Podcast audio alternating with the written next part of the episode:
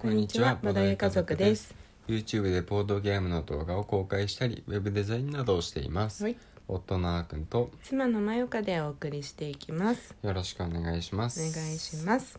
今日もボードゲームの紹介をしていきたいと思います。今はい、日ご紹介するボードゲームは、うん、クリプテッドです。おークリプテッド。最近聞くゲームですかね。うーん最近というわけで発売さもれなたのくて、いやそういうわけでもなくて、うんちょっと前なんだよね。うん、ちょっと前なんですけど、うんまあ、じわじわとずっとね、うんうんあれ遊ばれているツイッターでも見かけるボードうゲームで、うんん、よく見る。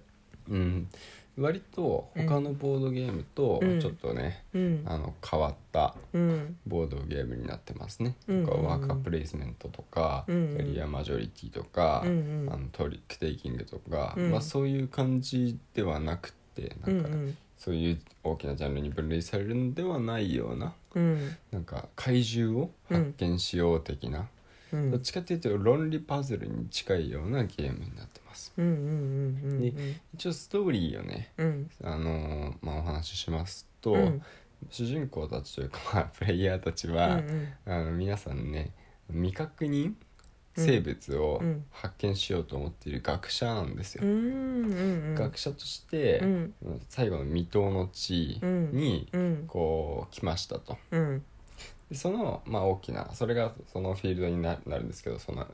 未踏の地がうん、うんそ、の未踏の地の中のうん、まあマスがいっぱいあるんですねうんで、そのどこかに怪獣がうん潜んでいるっていう未確認生物が潜んでいるっていうことまではうん、分かってるんうん、で、うん、で我こそはうん第一発見者になろうってういうん下心を持ったみんながうん協力しながうらん未確認生物をうん発見しよなるほうどとねす。るもの。うんだから協力っぽいんですけど、うん実はあの第一発見者を目指そうってうーいうん話なんですよね。うんうんで実際のところどの辺が協力かっていうとうんうんうんみんなあのじあのその未確認生物に関する、うん居場所に関するヒント独自調査によるヒントをうん一、一つずつ持ってるんですよ。うんうん例えばあの沼地にはいないとかね、うんうんうんまあ、そうういうヒントを持っていてう、んででもみんなそのヒントが違うんですよねうんうん全く違う。うんでそのみんな違うヒントをうん全て合わせたら、うんうん実はなんとうんその広いマップの中で、うんそのヒント全て合致するかマスが1箇所だけあるんですようんうん逆に言えば1箇所しかないんですようんそれ以外のマスは全部未確認生物存在しえないんですよねうんうん誰かのヒント的に間違ってることになっちゃうからうんだからその全員のヒントっていうのを、うんまああのまあ理解できないと、うん未確認生物はうん発見できないわけなんですよ。なるほどねうんじゃあどうするかっていうと、うんまあ、みんなのヒントをやっぱり持ち合わせて未確認生物を発見しないといけないんですけど、うんでもみんなねうん心の底ではうんやっぱり我こそは一番第一発見者になりたいとうん思ってるんで、うんそういうやすやすと情報を出してくれないんですよ。うーうんん自分が発見しに行きたいのに、うん自分が全部の情報を開示しちゃったら、うんあなた発見しちゃうでしょってなっちゃうからうんだから少しずつね、うん情報を開示しつつ他の人の情報を得ようとするっていうそういう駆け引きが生まれてくるわけ交渉するの交渉っていうかね、まあ、うんやることはね、もうゲーム上決められてるから自分のターンにできることがそうそうそうそうそう、うんまあ、それをするんだけど、うんまあ、それの使い方とかねそういう意味で駆け引きが生まれてきますうーんでやることはねどんなことかっていうと、うん一つがうん誰か一人に質問をすること、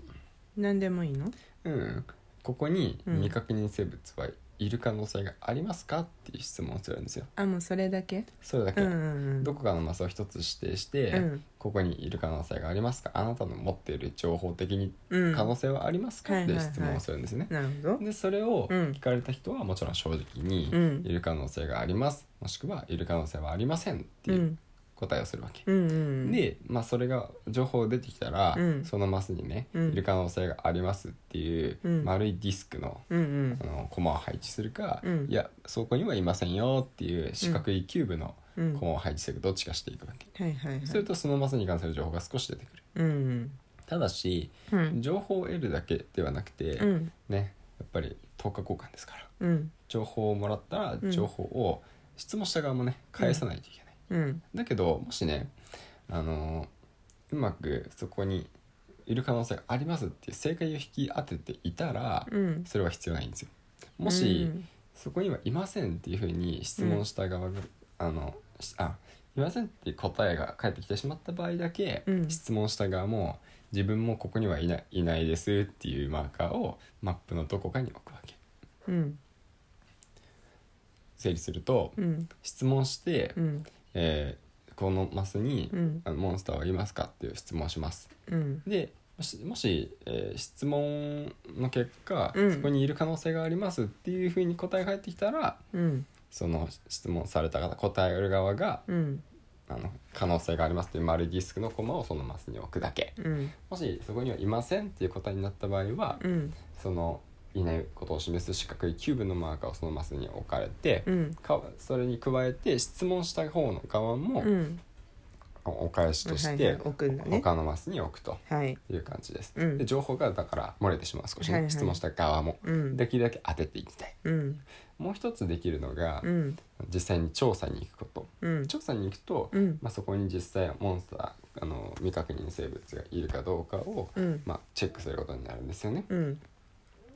でこれをするとですねまず前提として自分的のヒント的には、うんまあ、そこに必ずそこには未確認生物がいる可能性があるってことをもう示されるわけですよ。うんじゃないと未調査に行く意味がないんうで、んだうんからまずその時点で情報がちょっと漏れうんうると、んその上で、うん時計回りにね順番に、うんそこにモンスあの未確認生物がいる可能性があるかっていうのを判断して、うんさっきの丸いディスクか、あの四角いキューキブューブどっちかを置いていくわけです。うんでもし途中で誰かが四角いキューブを置いたらそこで調査終了、うんそれ以降の人は何も置かなくていいんですけど、うんでプレイヤーが全員分うんあの全員プレイヤー全員があの丸いデディスクの方を置いたら、うん全員のヒント的にそこにいる可能性があることになってるんで、うんそういうマスは一つしかないんで、うんそこにあの未確認生物はいますよ正解見事正解ってことになるわけなんですよねほただし、うんまあ、これもですねあのリスクがあってううんもし途中で誰かが四角いキューブを置いてしまった場合は、あのしその調査に行った人はね、うんあの最初に、まあ、自分のキューブうん丸いディスクを置いてるんですけど、うんそれに加えてさらに四角いキューブをどっかのマスにも置かないといけない。うんだから質問した時はうん自分の情報は最大でも1つ漏れうる、んうんでも調査に行ったら最大2つ漏れるうんうんっていう感じになりますうんうーんそれをうまく使い分けていって、うんで誰のヒントがどういうヒントかっていうのを推測して、うん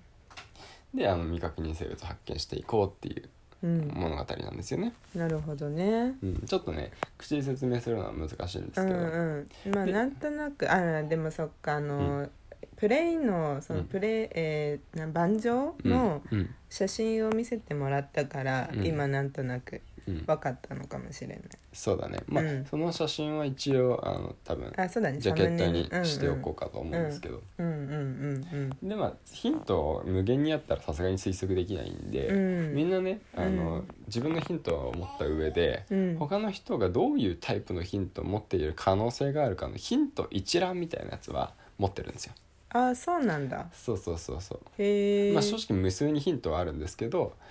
あのその中でもこういうタイプのヒントしかないよっていう。それは何そのうん例えば、今日はこのこの束で行こうみたいなうん感じなの、そのかみんなに配るうんヒントカードは、えっとねあのみんなねなんだろう A3 の見開きのうん紙を大きい1枚ね持ってるんですよね。うんまあ、折りたたむと A4 になるんですけど、うんでそれの中を開くと、うんずらーっと1番から80番ぐらいまうでん番号が振られてて、うんそこにそれぞれヒントが書いてあるんですようん1番のヒントから80番のヒントまでうんで、えっと、プレイヤーの人数によって、うんなんかランダムに全く別のカードを引くと、うんそこに今回のあのプレイヤーはうんどのヒントを見てくださいっていうのが書いてあるわけあーだからその1番の八一番から80番の中はいで、はいはい今回のプレイの時は僕は29番のヒントを見るうんで他の人は13番のヒントを見るあーみたいななるほどね何そのプレイヤーカラーによってはいはいはいはい何色の人は何どのヒントを見てくださいって書いてある、へえそうなんだ、うあんじゃあ思ったよりリプレイ性もあるんだえめへっちゃあるよ、えんなんか、なんていうのなんとなくこう、マーダー未成とかじゃなくてなんて言うんだろうなこう謎解き系の,、うんうんあのゲームに近いのかなって思ってて、うんあの聞いてる感じねうんうんだから何回かやってたら、うんああこれきっとあれが書いてあるヒントだなとか分かってきちゃうのかと思ってたああ意外とそんなこともないああそうなんだねそうプレイヤーカラーだけでも何種類何、こううん4種類とか5種類とかあるわけだしおーそれかけるヒントは80ぐらいあるわけだから、すごいねえそうでもさこれ人数何人までできるんだろう5人でやったからね5人くらいまでできるそうそうそうそう少なくてもうん、でね、きる、うんで人数多い方が、うんじプレイ時間は早く終わりそうじゃないああどうなんだろうだなっんかてさ一人が質問したやつとかみんな聞いてるでしょこそこそって教えてるわけじゃないでしょまあでも変わんないんじゃないかなああそうなのうん出てくる情報あはそっかうん同じか同じくらいだと思うそっかそっか時間って時間と比比例させる意味ではね、うんうんうんうんへえんかさすごい広いっていうかいっぱい使いそうだね机の上もああそうでもないよそうなのだって一人がそんな大きいさうんまずヒントあヒントの用紙別に机の上に置い置いてておくない必要ないうんもそんうねそう置いてない置いてないそうかそうかそのなんかキューブとかディスクうんとかは自分の持ち込ま制限あるの、あーあとディスクはあまあでも結構いっぱいあるし別に自分が置く時じゃなくて、うん犯される時が結構あるから、うん、だからそんなに多分問題にならないかな、ああそうなんだ、うん、基本的になくならないと思う、ああいやんめっちゃやりたいですうんやろうねうんはいというわけで今日は、はいクリプテッドのボードゲームについてご紹介していきました、はいまた明日もぜひ聞いてくださると嬉しいです、はいそれではバイバイバイバイ